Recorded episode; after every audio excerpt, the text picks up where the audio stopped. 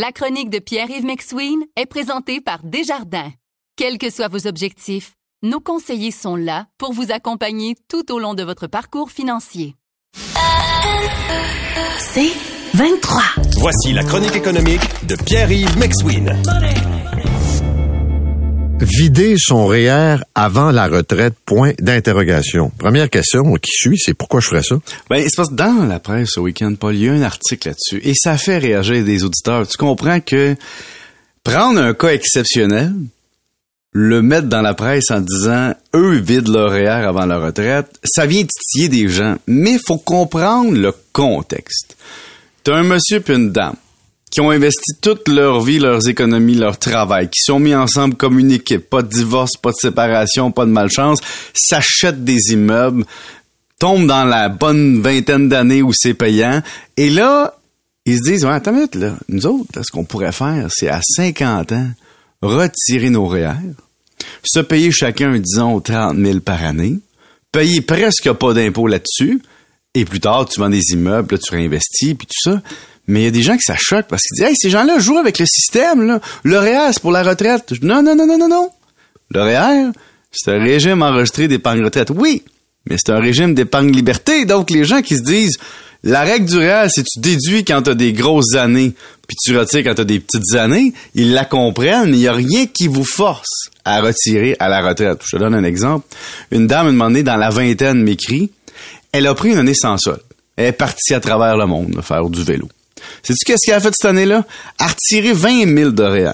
Pourquoi? Parce qu'elle dit, pendant cette année-là, ça va me coûter presque rien vivre. Je vais vivre de mes autres économies. Donc, je vais prendre l'argent que j'ai déduit à 45% et je vais le retirer avec presque pas d'impôt et transférer ça dans mon CELI. Donc, la personne, en prenant une année sans solde, de transformer de l'argent imposable en argent non imposable à vie, en profitant de la fiscalité et d'un moment de vie. Donc, c'est pour ça que ceux qui ont un petit train de vie, qui ont peu de dépenses et qui n'ont pas d'hypothèque, comme c'est le cas de l'article en fin de semaine parce que la maison est payée, peuvent se permettre d'avoir des stratégies fiscales que d'autres personnes n'ont pas. Je te donne un autre exemple. Tu as des gens personnellement qui sont entrepreneurs en construction, peu importe, puis qui se disent, mon Dieu, pour payer ma maison, vu que les taux d'intérêt montent, faut que je sorte plus de l'argent de la compagnie, faut que je paye plus d'impôts pour pas plus de fun. Ben, c'est ça. Il y a des gens qui, circonstanciellement, ils sont favorisés par la fiscalité, et d'autres sont défavorisés. Mais c'est certain que quand on s'approche de la retraite, faut commencer à se dire comment je vais vivre fiscalement comme citoyen. Est-ce que je vais attendre qu'on me pousse au pied du mur, puis qu'on me dise tu vas commencer à transférer ton REER dans un fer à 71 ans, puis tu vas être obligé de retirer? Et là, on s'en vient aussi avec un débat comme en France sur l'âge de la retraite. Mais l'âge de la retraite, il y a deux âges de la retraite, Paul. Oui, avec le système gouvernemental, là. Oui, mais t'as l'âge de la retraite qui est l'âge où le gouvernement t'aide, l'âge où le gouvernement te permet de retirer certains avantages, mais il y a rien qui t'empêche de prendre ta retraite à part des finances avant ou après. Ah non, ça c'est sûr. Et donc l'âge de la retraite, souvent dans, dans la tête du monde, c'est l'âge qu'on doit de prendre la retraite, on a toujours le droit d'arrêter. On peut arrêter quand on veut. Oui. Mais, mais c'est sûr que le gouvernement va te mettre un incitatif à rester plus longtemps sur le marché du travail. C'est ça, parce qu'il va retarder peut-être le moment où tu vas retirer ton RRQ, hein, ton, régime maximum, ouais. et, ta sécurité de vieillesse, qui est de l'assistance sociale. Tu sais, ça, on l'oublie souvent, mais le 65 ans au fédéral, c'est le moment où je peux commencer à retirer mon aide sociale, parce que c'est ça que c'est, c'est pas un fonds que j'ai capitalisé, c'est de l'aide sociale à la retraite. Alors pourquoi le gouvernement veut décaler l'aide sociale? Ben, le gouvernement se dit, voici, avec l'évolution de la courbe, avec l'évolution de la vie, les retraités sont plus capables qu'avant de travailler à un certain âge et à l'époque, on a fixé l'aide sociale fédérale. Les gens prenaient leur retraite à 65 puis mouraient dans les années suivantes. Alors que là, t'as du monde qui meurt à 90, 95, 100 ans. Si tu leur donnes 35 ans d'aide sociale à retraite, ils se disent, mon Dieu, c'est, peut-être commencer à être beaucoup sur le fardeau fiscal de l'ensemble des Canadiens.